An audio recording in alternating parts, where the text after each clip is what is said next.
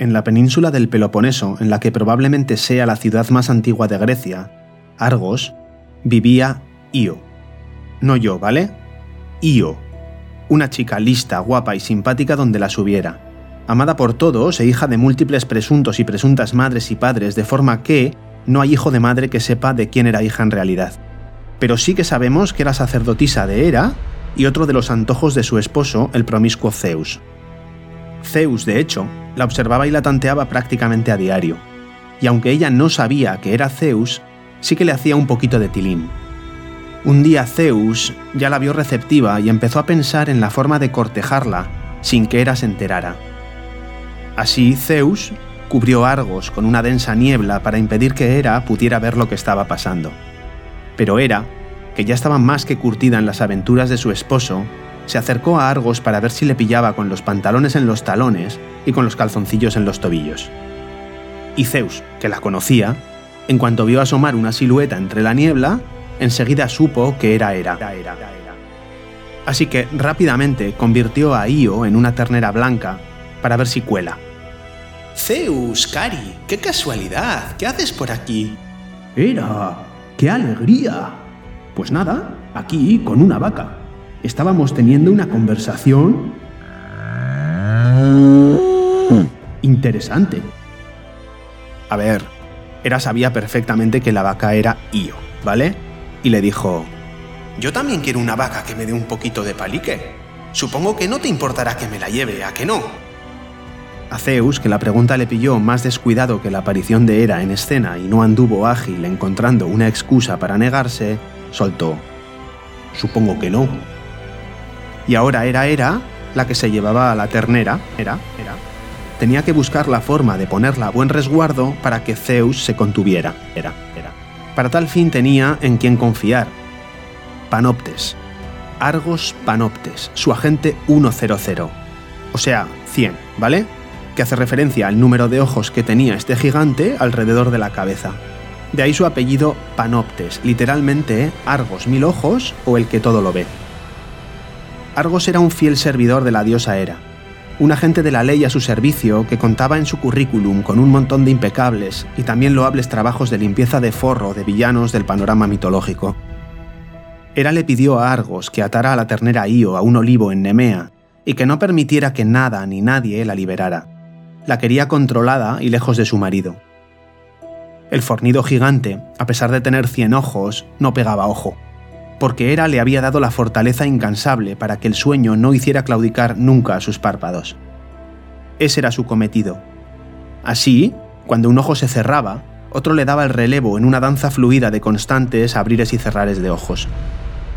Era el vigilante perfecto, era grande, era fiel, fuerte y como no puede ser de otra manera, con 100 ojos alrededor de la cabeza, pues también era feo. Y lo más importante, siempre tenía la mirada puesta en su tarea. Era una vigilancia de calidad 7 por 24 por 360 grados. Era la élite de la vigilancia. Lo único que tenía que hacer era no quedarse dormido. Solo eso. No quedarse dormido. A priori pan comido porque ya lo había hecho muchas veces antes. Pero Zeus, que se sentía culpable por la situación en la que estaba Io, envió a Hermes, el divino heraldo olímpico de gorro y sandalias aladas con un caduceo y su bolsito, que era pícaro hasta el tuétano, para que hiciera uso de sus habilidades ilusionistas y liberase a Io. Disfrazado de pastor, se acercó a Argos y desenfundó dos de sus armas, la labia y una flauta de caña. Así, en un hipnótico espectáculo de malabares de oratoria y notas musicales, fuese dando a la gente 1-0-0, y la danza titilante de sus párpados fue perdiendo efectivos uno a uno, hasta que el último ojo hizo clic. Hermes saca la tercera de sus armas, una cimitarra, para separar la cabeza de Argos de su cuerpo y liberar a Io. Me intriga muchísimo el insomnio.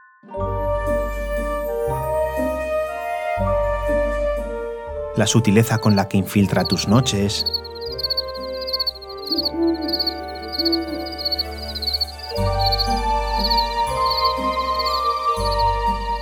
La violencia con la que arruina tus días.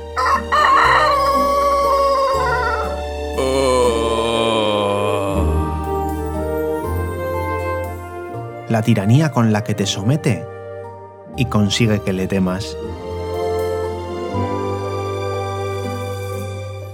Pero sobre todo, la elegancia con la que la terapia cognitivo-conductual para el insomnio acaba con él.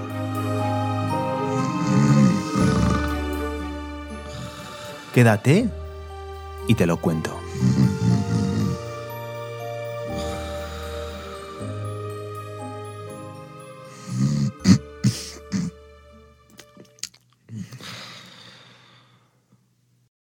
Hasta ahora hemos hablado de lo que es el insomnio, de cómo se desarrolla y se queda a vivir con nosotros y de la terapia cognitivo-conductual para el insomnio de forma bastante genérica. Pero esta última es un tratamiento para el insomnio que aglutina un puñado de estrategias terapéuticas de lo más curiosas y variopintas, que se combinan de forma personalizada para resolver los intrincados mecanismos que dan lugar al insomnio en cada sujeto. Atacan a la raíz del problema en nuestro símil del árbol y resuelven el laberinto del Minotauro en el símil del laberinto de Creta, de los que hablamos en el segundo episodio de la serie. Ahora ha llegado el momento de destripar la terapia cognitivo-conductual para el insomnio y diseccionar sus distintos componentes para analizar una a una cada una de las herramientas individuales que la componen. Hoy vamos a hablar de la restricción de sueño. En su versión simplificada y radical, la incapacidad para dormir de los insomnes obedece a dos razones fundamentales una baja homeostasis o presión de sueño y o un estado de activación o alarma que no permite que el sueño suceda. Es decir, o poco sueño o un estado de activación que impide el sueño. La baja homeostasis del sueño es la parte más sencilla de entender del tratamiento. Mientras que la alta activación es más compleja y puede obedecer a diferentes motivos, la baja presión de sueño es producto de no haber permanecido despierto el tiempo suficiente. El hambre es una consecuencia directa del ayuno y de la misma forma el sueño, como necesidad fisiológica, es un producto de la vigilia. Dicho de otra manera, uno no puede tener sueño si no ha permanecido despierto el tiempo suficiente. Uno no puede tener hambre si no ha permanecido sin comer el tiempo necesario. Fijaos, la adenosina es una sustancia endógena que se produce cuando las neuronas y las células de la glía utilizan adenosintrifosfato o ATP como fuente de energía casi como si fuera un producto de desecho de la energía que utiliza el cerebro durante la vigilia. Así, paulatinamente, la adenosina se va acumulando en el espacio extracelular. Sin embargo, lejos de ser un simple producto de desecho, la adenosina tiene un cometido fisiológico muy importante. La adenosina actúa como neurotransmisor o como molécula de señalización entre neuronas. Y cuando es reconocida por sus receptores A1 y 2 purinérgicos, se internaliza y le dice a la neurona, apaga las luces, que es hora de dormir. La adenosina es el neurotransmisor del sueño. Cuanta más energía utiliza el cerebro durante el día, más adenosina se acumula y mayor será la presión o estímulo homeostático del sueño. Así regula los ciclos de sueño y vigilia en un proceso que se conoce como homeostasis del sueño, favoreciendo el sueño no REM en su formato de sueño lento o sueño profundo. Y además de producir presión de sueño, parece que también colabora con la melatonina en la regulación de los ritmos circadianos. Y aunque se dice que los efectos de la pérdida de sueño no se pueden compensar, lo cierto es que cuando hacemos una privación de sueño, la jornada posterior será mayor y más profunda.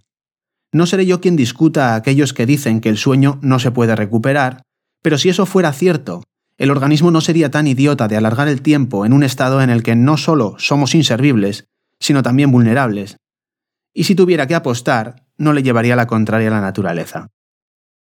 Después, una vez que nos hemos quedado dormidos, empezamos a reciclar la adenosina. Disminuyen los niveles de dicha sustancia y como consecuencia también disminuye la cantidad de sueño lento y profundo a medida que avanza la noche, dejando espacio al sueño REM y al sueño ligero, hasta que finalmente nos despertamos. Como curiosidad, la adenosina en realidad tiene múltiples funciones y afecta a diferentes órganos en el cuerpo humano. Y además de su labor hipnótica, también reduce el dolor, la inflamación, reduce la tensión arterial y frena la conducción eléctrica en el corazón. De hecho, es muy curioso porque la adenosina también es un fármaco que utilizamos los cardiólogos para tratar algunas taquicardias, y esta es la segunda vez que me cruzo con la adenosina como profesional en dos áreas tan diferentes como la cardiología y el tratamiento del insomnio. Por lo tanto, como a estas alturas ya podéis imaginar, la restricción del sueño como herramienta terapéutica lo que busca es elevar los niveles de adenosina para conseguir un estímulo homeostático natural de sueño. Se puede decir que es la herramienta más orgánica del tratamiento, en el sentido de que es básicamente lo mismo que tomar una pastilla de adenosina. Lo que pasa es que, como no se pueden tomar pastillas de adenosina porque tienen muchos efectos secundarios, tenemos que generarla de forma natural. Así, nuestro cerebro fabrica el medicamento que necesitamos cuando hacemos una restricción controlada de sueño, y el tiempo pautado de vigilia equivaldría a la dosis de dicho fármaco. En este caso, la adenosina. ¿Y cuál es el antídoto? Pues la cafeína. También la teína, la teobromina, todas son metilsantinas, ¿vale? Pero vamos a coger como referencia la cafeína. Uno de los efectos estimulantes de la cafeína, quizás el principal, es el bloqueo del efecto de la adenosina en sus receptores purinérgicos A1 y A2. La cafeína lo que hace es bloquear temporalmente los receptores de adenosina de forma que la adenosina no pueda hacer lo que se propone, producir el sueño. Por eso, cuando tenemos un problema de insomnio, el consejo suele ser evitar estas sustancias. Bueno, estos son los principios fisiológicos de la restricción del sueño. Pero ahora viene la parte en la que los llevamos a la práctica y le enseñamos al paciente a utilizarlo a su favor y en contra del insomnio. Fijaos, en el sujeto con insomnio, la restricción de sueño en realidad no aporta demasiado estímulo homeostático de sueño porque el propio insomnio restringe el sueño a diario. Lo que hace en realidad es trasladar la necesidad de sueño a una ventana temporal determinada y mediante una acción puramente conductual interrumpir los procesos perpetuadores del modelo de las tres P's de Spillman. Básicamente, no recuperar el sueño perdido. Para aplicar esta terapia de forma controlada y cuantificar su impacto y la evolución del tratamiento, es imprescindible la cumplimentación de un diario de sueño en el que el paciente apunta durante al menos una semana el tiempo que pasa en la cama, el tiempo que cree que ha estado durmiendo, el tiempo que tarda en dormirse y la duración de los despertares nocturnos, la hora a la que se despierta por última vez, y la hora a la que se levanta. En resumen, y por hacerlo fácil, el tiempo que pasa acostado intentando dormir y el tiempo que efectivamente duerme. Además, deberá apuntar también el tiempo de siestas y si son o no en la cama. Se apuntarán las contingencias o situaciones especiales que pueden haber interferido con el sueño, tóxicos, fiestas, cambios de horario por lo que sea, un brote delirante del vecino de arriba que tiene en vela y con los ojos como platos durante toda la noche, el llanto del niño, un brazo roto, lo que se os ocurra, ¿vale? A partir de esta información, se prescribe una restricción controlada de sueño. Y hay distintas fórmulas para hacer restricción de sueño, pero en ningún caso se prescribirán menos de cuatro horas y media de sueño, que es lo que se considera sueño fundamental o core sleep. Se puede hacer restricción a demanda aplicando únicamente la terapia de control de estímulos de la que ya hablaremos. Se puede hacer también una restricción de la oportunidad de sueño ajustándola al tiempo que duerme el paciente como promedio a lo largo de la semana. O también hay una opción intermedia que se conoce como compresión de sueño. En cada caso, habrá que encontrar la fórmula que mejor se adapta a cada paciente. Como hemos dicho, el objetivo es aumentar el estímulo homeostático de sueño o al menos no perjudicarlo con las conductas compensadoras de recuperación de sueño. A medida que pasan los días, a veces semanas, el sueño se va consolidando en un único bloque de sueño más profundo de lo que era habitual para el paciente. Las pautas del tiempo en cama se estiman y se ajustan a lo largo de las semanas sucesivas en función del diario o registro de sueño que ya hemos comentado y que el paciente debe seguir cumplimentando mientras dure el tratamiento. Es decir, en la fase inicial del tratamiento, a pesar de restringir la cantidad de sueño, se consolida el sueño y después, con un ajuste progresivo de la oportunidad de sueño en función de lo bien o lo mal que aproveche el paciente ese tiempo que tiene autorizado para dormir, y que es lo que se conoce como eficiencia del sueño, se van adaptando los horarios hasta que el paciente alcanza un sueño suficiente y satisfactorio, y que debería de coincidir con la cantidad de horas de sueño que el paciente es capaz de generar. Porque también es muy importante saber que cada uno tiene unas necesidades de sueño diferentes y por lo tanto una capacidad de generar sueño diferente en el periodo de un día. Mientras que algunos necesitan dormir 8 horas para estar bien, otros solo pueden generar 6 horas de sueño cada 24 y así funcionan perfectamente durante el día. Intentar dormir más horas de las que uno puede generar por cada 24 horas, en ese afán por conseguir las ansiadas 8 horas que nos insisten en que son necesarias para estar sanos y tener una vida plena, podemos perfectamente entrar en la espiral de los mecanismos que dan lugar al insomnio. más tiempo despiertos en la cama, poca homeostasis del sueño, asociación incorrecta de estímulos, activación refleja, ansiedad de anticipación, etc., que ya explicábamos en el segundo episodio. El diario de sueño nos sirve muy bien para averiguar cuál es nuestra necesidad real o capacidad para generar sueño. Aquí un comentario adicional sobre la cafeína. Ya hemos dicho antes que la cafeína impide conciliar el sueño porque interrumpe la acción de la adenosina y la presión del sueño. Pero la adenosina se sigue liberando, y cuando se pasa el efecto de la cafeína, cuando se desbloquean los receptores, ¡boom! De repente nos viene todo el peso de la adenosina que se acumulaba en el espacio extracelular, produciendo un tsunami de sueño que seguro que muchos ya habéis experimentado en alguna ocasión. Yo por lo menos sí. Por eso, la cafeína bien utilizada y tomada a determinadas horas nos puede ayudar con la restricción de sueño, facilitando el proceso de mantenernos despiertos sin que se pierda el potencial terapéutico de la restricción de sueño. Pero para eso tenemos que saber bien cuál es nuestro nivel de tolerancia a la cafeína y el ritmo al que la lavamos o eliminamos del organismo, que es muy diferente en las distintas personas. Para ir terminando, quiero hacer un comentario también sobre las posibles contraindicaciones del tratamiento.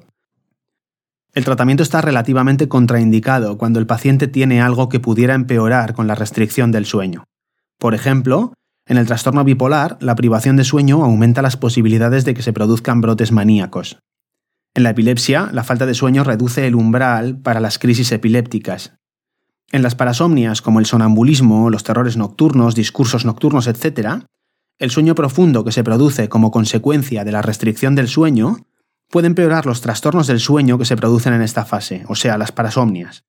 Y lo mismo con la apnea obstructiva del sueño. Si aumenta la profundidad del sueño, las apneas pueden empeorar, Habrá, por lo tanto, que contemplar la necesidad de tratamiento con la CPAP, con la mascarilla para dormir, o de ajustar los parámetros de esta, y coordinar los esfuerzos con neurología, neumología, etc. Pero sin perder de vista la idea de que el propio insomnio también está contraindicado en estos sujetos por los mismos motivos. En los conductores, pilotos y usuarios de maquinaria pesada también hay que ser cautelosos. Una baja temporal mientras se pone solución al problema que les pone en riesgo durante su actividad profesional puede ser una buena idea. Lo que hemos explicado hasta ahora es muy importante, y es la esencia de la restricción de sueño como herramienta terapéutica.